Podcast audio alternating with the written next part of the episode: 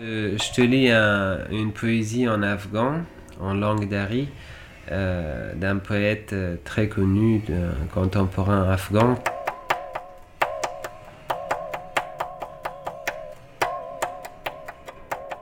دو رهبر خفته بر روی دو بستر دو اسکر خسته در بین دو سنگر دو رهبر پشت میز سال خندان دو بیرق بر سر گور دو اسکر deux chefs ou deux dirigeants s'endormis sur leur lit, deux soldats fatigués dans deux postes de, surveillance, deux dirigeants derrière les tables de paix, deux drapeaux sur le tombeau de deux soldats.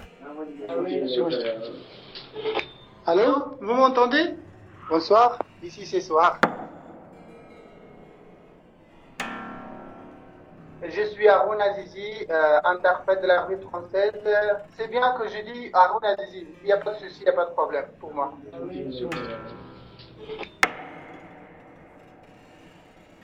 J'ai travaillé de 2009 jusqu'à fin 2012 avec l'armée française. Je travaille avec les Français pour euh, amener la paix dans les zones en danger, dans les zones où il y a des, talibs, où il y a des, des insurgés.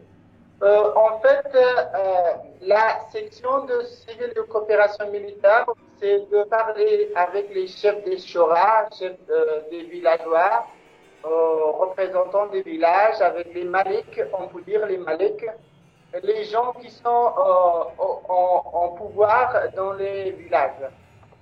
Comme mes collègues, j'ai passé plusieurs missions côte à côte avec des frères français comme par exemple des patrouilles, des checkpoints, des fouillages, l'arrestation des personnes soupçonnées et l'investigation des insurgés, faire l'interprétariat aux cadets, euh, la distribution des couvertures aux villageois, des grains aux paysans, l'immigration des écoles, des puits, des routes. Nous et les Français, on partage les missions et les menaces. Notre travail a, été de supporter et de, d'améliorer le niveau militaire, tactique, euh, tout en fait de, de l'armée afghane. Amanullah Omid, né le 10 février 1982 à Razni, en Afghanistan. Et j'étais bien content, pas parce qu'on me, on me payait en dollars ou en euros, j'étais content parce qu'il y avait des cadets, des militaires afghans qui, qui n'avaient pas même l'éducation de base. Il travaille pour l'armée française du 1er juin 2006 au 28 février 2009. Il ne pouvait pas même tenir une arme. Comment tenir une arme droite, de ne pas tirer sur un ami On formait les chefs de section? Donc vraiment des, tâches de responsabilité parce que si le chef de section se trompe, il met en danger la vie d'une vingtaine de, de soldats qui est avec lui. On faisait des cours théorie dans les salles de cours. Ensuite, on partait sur les terrains pour voir dans la vraie vie, dans une situation réelle et qu'ils s'appliquent tous ces règles sur eux-mêmes afin qu'ils soient à l'aise euh, quand ils sont face à l'ennemi ou quand ils sont euh, dans les vraies missions militaires. Moi, j'étais toujours euh, vêtu en, en militaire. je portais mon gilet pare-balles, mon casque. Temps en temps, on me donnait un, Kalachnikov ou une FAMAS. Et puis, euh, on était sur les terrains, assoiffés, affamés, sur la montagne. C'était un peu notre vie quotidienne. Il y avait toujours deux, trois sorties dans la semaine. les Français veulent aller quelque part, on est responsable d'y aller pour euh, faire l'interprétariat pour les villageois ou les maliques les représentants des villages, sans visage caché. L'armée française sont euh, toujours, euh, dans les zones où il y a beaucoup de talibs, il y a beaucoup d'insurgés. On travaille dans ces zones où il y a beaucoup de dangers. C'est pourquoi euh, ces Afghans, ils nous connaissent très bien. Je suis Jeff, adjudant-chef, instructeur de tir. Je suis arrivé en Afghanistan début mai 2011 et je suis reparti euh, début novembre. C'est un mandat de six mois. Alors j'étais dans la cellule tir de l'Armor Branch School, donc l'école des blindés de Kaboul, qui recevait de l'armement américain tout neuf. Et bon, même s'ils avaient déjà du, de l'acquis, hein, on était là pour amener nos méthodes. Hein. Mais moi, j'étais à l'école des blindés. Alors, on avait trois interprètes. Ils nous servaient, bah, quand on allait sur le terrain, pour expliquer au chef de section ce qu'on voulait qu'il fasse. On allait sur le terrain, on avait un interprète avec nous les militaires avec qui on assistait les réunions et les, rencontres avec les grands des villages, les chefs des corps, les commandants, les policiers. Les Français, la, plupart, ils savent pas notre culture, ils savent pas toutes les subtilités, tout ce qu'il faut dire, tout ce qu'il faut pas dire. Donc, euh, on a fait le boulot de manière que ni les Français ni les Afghans soient vexés l'un de l'autre. Un jour, on est sorti aller sur le terrain pour effectuer une mission où j'avais un nouveau capitaine. À un moment donné, il me disait pourquoi les gens ils crient Allah Akbar, Allah Akbar? Il dit mon capitaine, c'est Allah Akbar, ça fait partie de, leur croyance, tout ça. Allah Akbar, ça veut dire Allah est grand. Et puis, euh, la plupart de ces gens-là sont des familles des mujahid, des islamistes, tout ça. Il me disait de leur traduire, de ne pas dire Allah Akbar et de dire par exemple autre chose qu'Allah Akbar. Je sais pas, crier euh, autre chose, lion, dites chien ou un autre slogan, dites que la montagne est haute, mais ne dites pas Allah Akbar. J'ai pas traduit parce que c'est très mal vu.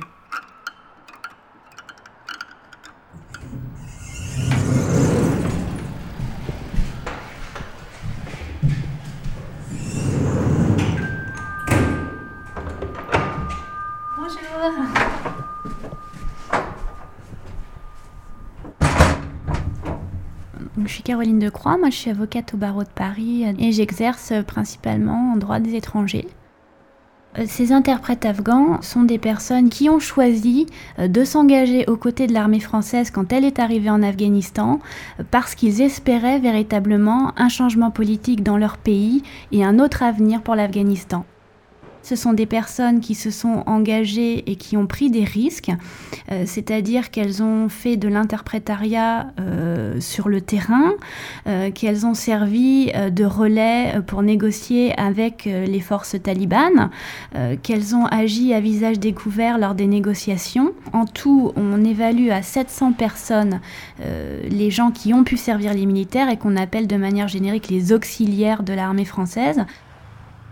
Il y avait aussi euh, des chauffeurs, euh, des informaticiens, euh, des personnels de restauration. Nous, dans le cadre de cette affaire, nous n'avons eu connaissance que des interprètes qui ont réussi à se fédérer pour engager un mouvement de contestation des refus de visa dont ils ont fait l'objet. Je m'appelle Françoise Garde, je suis avocate au barreau de Paris. Il y a eu un processus ad hoc, nous a-t-on dit, donc un processus spécifique qui leur a été proposé au moment où les troupes françaises ont commencé à se retirer d'Afghanistan, euh, puisque certains étaient euh, menacés en raison des activités qu'ils avaient eues aux côtés des troupes françaises.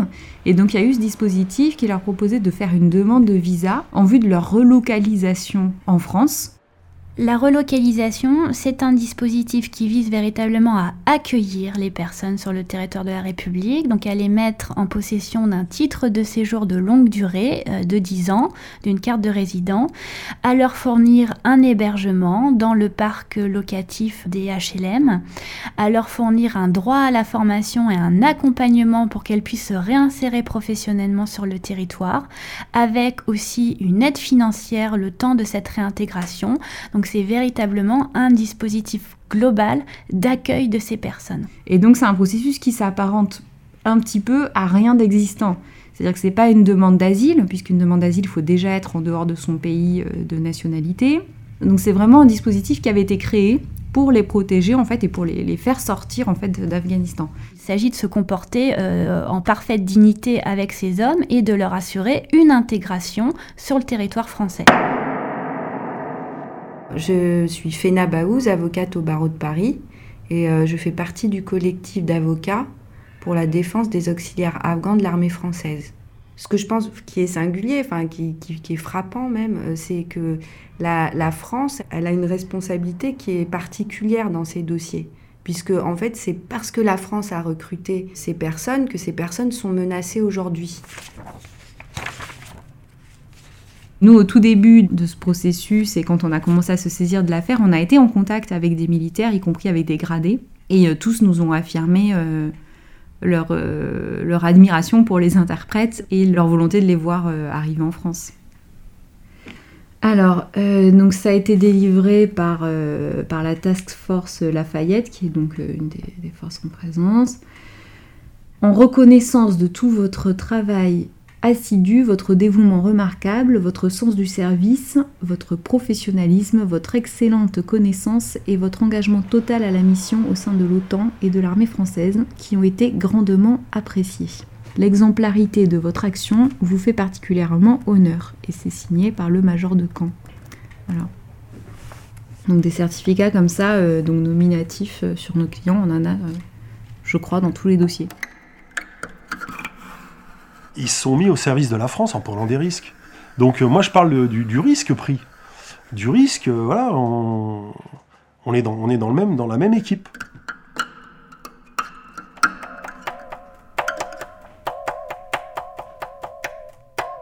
On a demandé d'avoir euh, la relocalisation en France en juin ou juillet 2012 chez l'ambassade de France à, Kaboul. Ils ont refusé notre demande. Ils ont dit que euh, merci de votre travail et vous n'avez pas la critère exigé pour qu'on puisse vous amener en France. Alors ce processus-là, il a bénéficié à seulement 70 interprètes. Donc il y a eu pas mal de laissés pour compte. Les critères euh, qui font que euh, certains ont été choisis lors de la première vague du processus de relocalisation, ils sont assez opaques dans la communication gouvernementale, on a l'impression que c'est réellement la menace.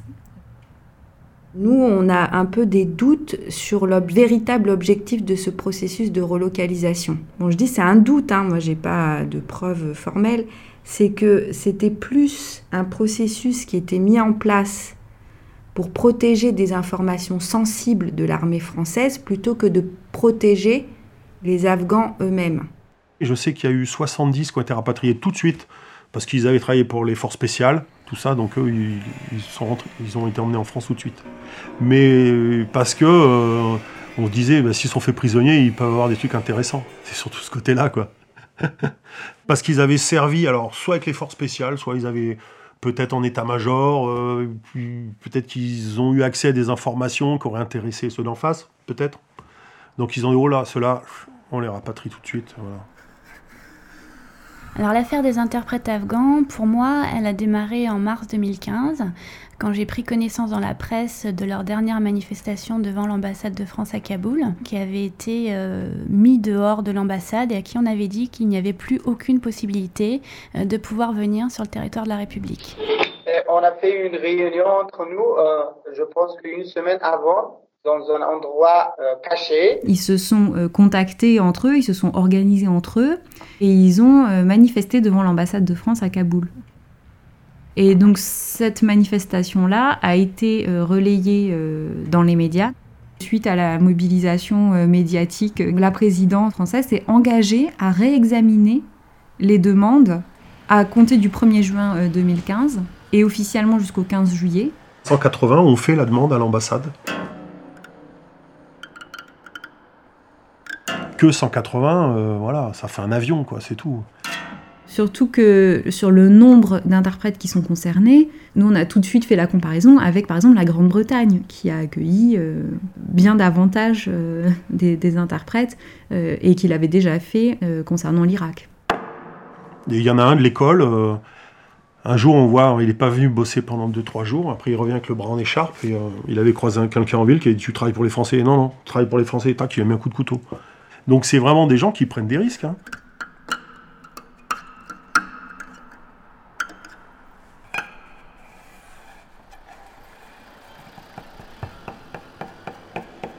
Alors la preuve de la menace, c'est euh, un petit peu le cœur des dossiers et en même temps euh, la preuve impossible à avoir.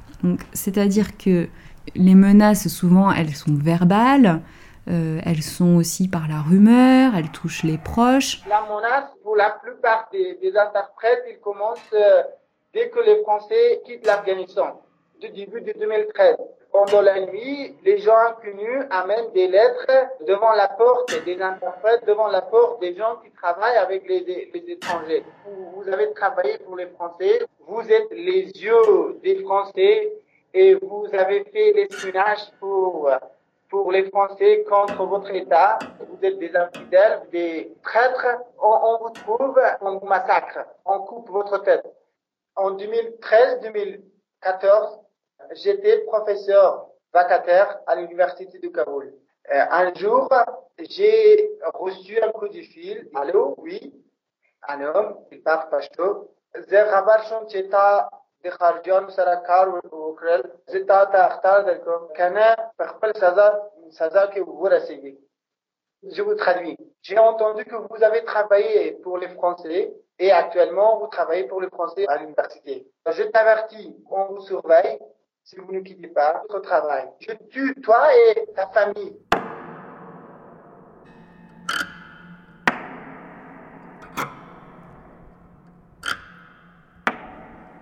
Je vais vous lire en fait une, lettre de menace euh, traduite euh, du pashtou qui a été euh, reçue par l'un des interprètes que je suis chargée de défendre, qu'il a reçu après avoir été harcelé sur son téléphone mobile.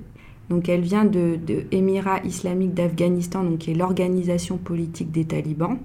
Monsieur nous savons que vous avez travaillé comme traducteur avec les Français. Nous vous demandons de travailler avec nous. Nous avons trouvé avec difficulté votre numéro de téléphone 07 patati patata, mais ce numéro n'est pas actif et est éteint. Actuellement, nous avons trouvé votre domicile. Nous vous demandons de vous présenter mardi prochain dans la province de Maïdan Wardak, où nos confrères vous attendront. Ils vous connaissent et vous conduiront, mais si vous n'êtes pas venu ou en avez parlé à quelqu'un, alors préparez votre cercueil. Si vous n'avez pas accepté, vous allez attendre la mort. Commission de la province de Maïdan Wardak. Exactement à midi, nous vous attendrons à la gare routière de Maïdan Wardak. Salutations.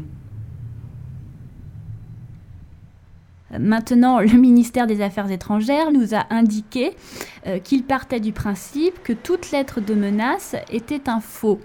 Euh, donc, en effet, on leur a demandé à ce moment-là, mais euh, comment est-il possible de prouver une menace? Euh, Quels éléments souhaitez-vous que l'on vous rapporte? Et aucune réponse n'a pu nous être fournie. La meilleure preuve, ça reste le récit, c'est-à-dire ça reste la parole de celui qui dit être menacé. Est-ce qu'il est capable de dire qui, quand, où, comment? Voilà. Et ça, c'est un petit peu compliqué, parce que ça, c'est des critères très français, très cartésiens. Donc je ne pense qu'il n'est pas possible de prouver la menace. La seule chose qu'il est possible de prouver, c'est la notoriété de sa collaboration. Euh, c'est le fait que le voisinage, euh, les personnes qui vous entourent ont su que vous aviez travaillé avec les Français. De toute façon, on- nous, on avait tout simplement, on avait un prix sur nos têtes. Chaque interprète valait entre 10 à 50 000 dollars pour les talibans. Ils payaient pour des gens qui tuent et qui amènent vivant un interprète. Le danger pouvait venir de n'importe où. Il y avait des gens qui n'aimaient pas les étrangers, donc celui qui avec des étrangers ne l'aimait pas non plus. Il y a pas, ce n'est pas exceptionnel, ce n'est pas rare. Il y a plein d'Afghans qui ne sont pas talibs, qui ne sont pas de Daesh, mais qui n'aiment pas la présence des Américains ou des Français ou qui que ce soit sur leur sol. Ils disent c'est notre sol, c'est notre territoire. euh, Qu'est-ce que vous, qu'est-ce que vous faites ici? Sortez. Les gens pensent que ces interprètes sont des malfaiteurs, des traîtres, des espions des étrangers. Surtout, il dit des gros mots, des chiens des étrangers, des infidèles. Aussi, ils disent que, ils, disent que c'est, je cite un exemple, c'est à cause de vous que nous avons perdu nos enfants. Nous espérons et nous serons contents le jour où vous massacrez devant nos yeux.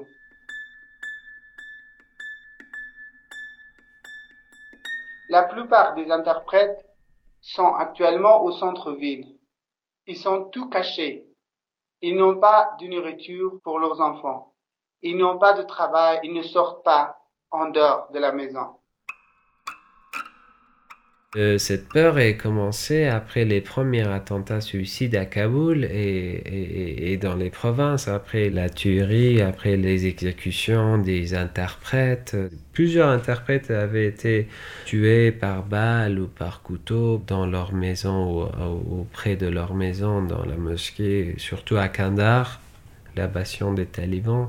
Dans d'autres provinces, à Kaboul, on nous a mis en garde. Petit à petit, on a perdu confiance. On voyait partout de la corruption. On voyait que même les militaires étrangers sont impliqués dans, dans cette corruption. Ça donnait aussi une, une, possibilité pour les talibans. Ils attaquaient pas les, les convois étrangers ces derniers moments. Ils attaquaient seulement l'armée nationale. Pourquoi?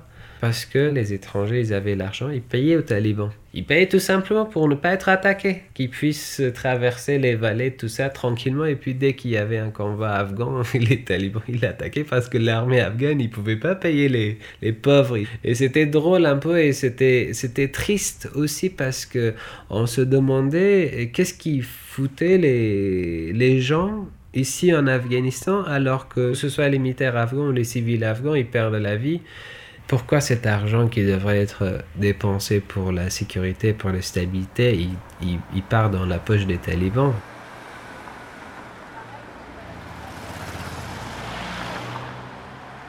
Lorsque en fait les, les, militaires français installaient des camps, ils le faisaient sur des champs qui appartenaient à des villageois afghans.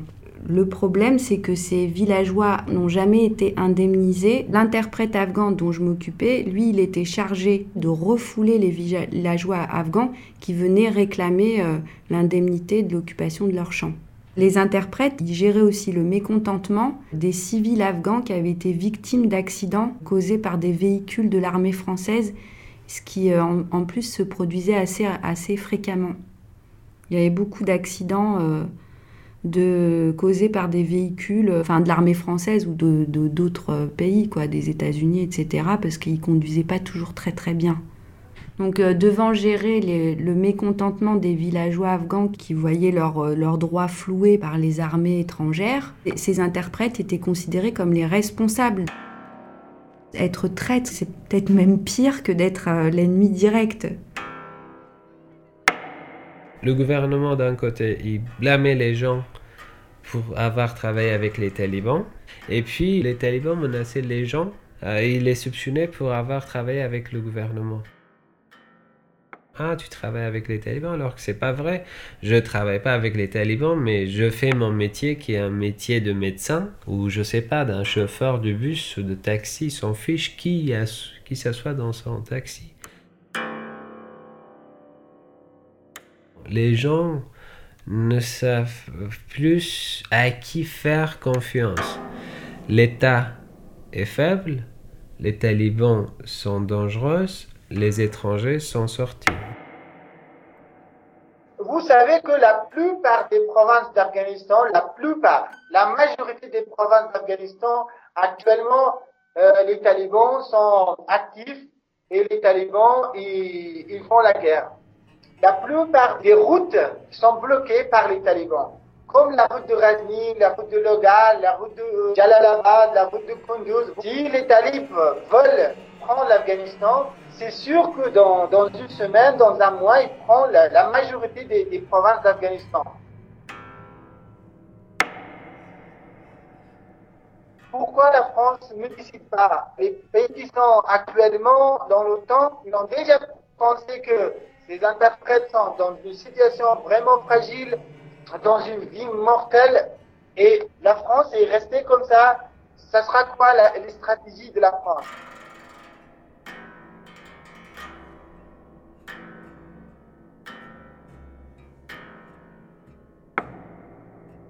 On ne peut pas dire la situation parce que vous êtes loin de nous et vous ne pouvez pas vous ne croyez pas ce que je dis. Ça fait mille fois qu'on parle sur les, télévisions, les radios, mais la France, il n'écoute pas, il n'entend pas. Peut-être qu'il y a des, oreilles euh, fermées. Qu'est-ce qu'on va faire? Qu'est-ce qu'il sera la décision de la France? Il, il, attend pour, pour un massacre?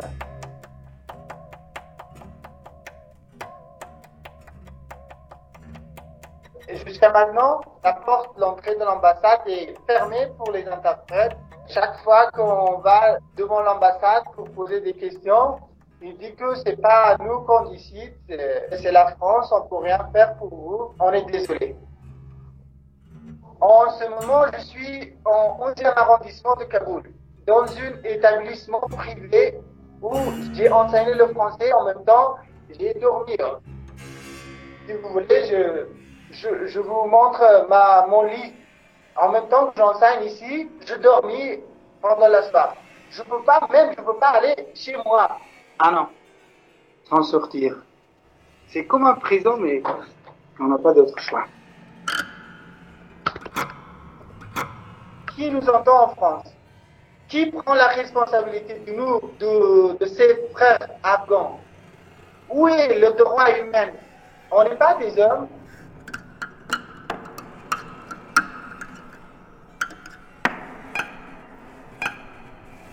Euh, la relocalisation, c'est du discrétionnaire, c'est du pouvoir arbitraire de l'État de dire je décide que ces personnes, parce qu'elles ont travaillé, elles méritent euh, d'être rapatriées en France.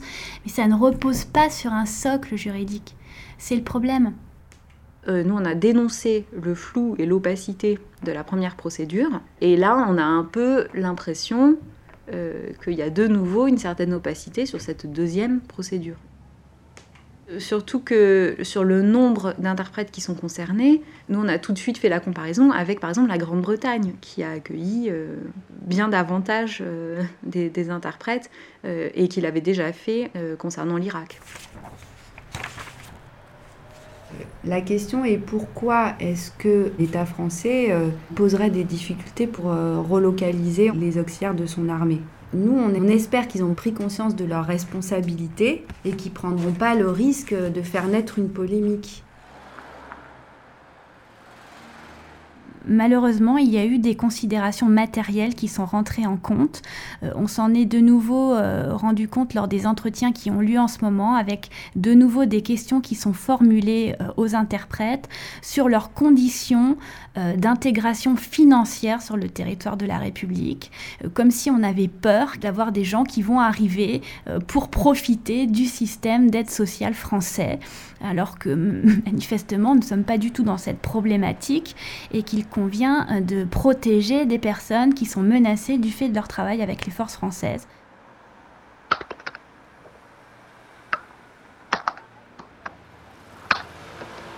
Je me rends compte que le courage, c'est une vertu qui disparaît. Euh, arrive à un certain niveau, euh, on perd ses couilles, j'ai l'impression. Mais le lâche a peur de tout, de ce qu'il connaît pas. Par contre, euh, quand euh, on apprendra que les mecs sont fait choper, euh, tuer, machin, parce qu'ils avaient trahi par la France, donc là, la France, elle y perdra de sa gloire, de sa splendeur et de son renom, comme dirait une chanson de chez nous. Hein il y a un, manque d'égard pour euh, ceux qui ont aidé et puis pour des populations euh, qu'on voulait euh, sauver des talibans, apporter la démocratie, etc. etc. La justification même de, des interventions, de l'intervention occidentale en Afghanistan, elle se justifiait pour les populations. Alors si maintenant on s'en va et qu'on fait peu de cas des populations, c'est assez paradoxal. On est juste à côté de vous, on travaillait comme des frères, même si on est d'autres religions, mais pour les personnes qui travaillent plus de 10 ans, plus de 13 ans, plus de 14 ans, l'ambassade de France, il envoie un message, on ne peut pas donner un visa pour vous. La France a le pouvoir d'accueillir ses frères afghans.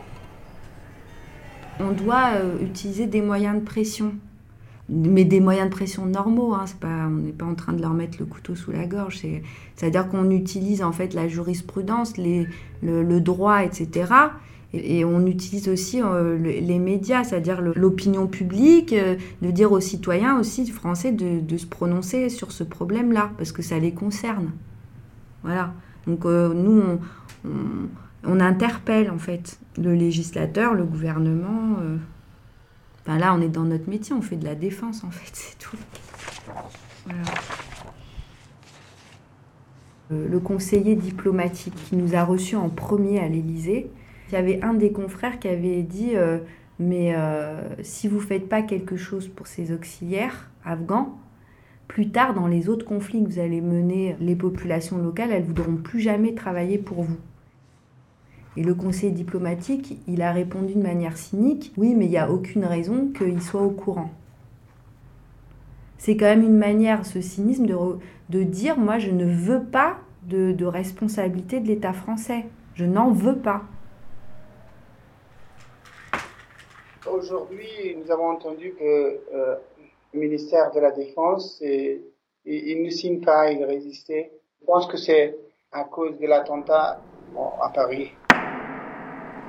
On se pose euh, toujours la question de est-ce qu'on doit ou pas intervenir militairement dans un pays mais la première question est la question de la manière dont on fait la guerre. Le processus de relocalisation, en fait, on a tout fait pour qu'il soit le moins connu possible que, par exemple, si le collectif en a eu connaissance, c'est de manière totalement fortuite. Et ensuite, c'est les avocats qui ont considéré que euh, ce processus de relocalisation, ça ne pouvait pas être qu'une faveur. On n'est pas dans une monarchie pour faire simple. Donc euh, c'est pas les sujets qui demandent une faveur au roi ou la grâce. On est dans un état de droit. Donc euh, on demande des droits.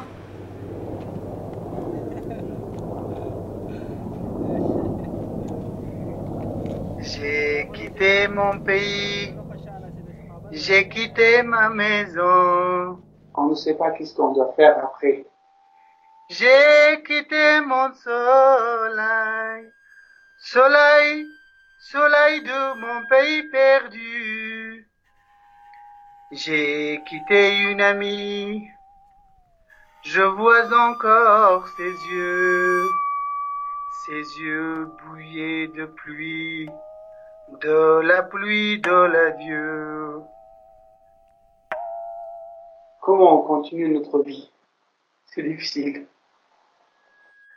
Je revois son sourire si près de mon visage. Il faisait resplendir les soirs de mon village. J'ai longtemps regardé ses yeux bleus fouillés, la mer les ennuyait dans le fleuve du regret.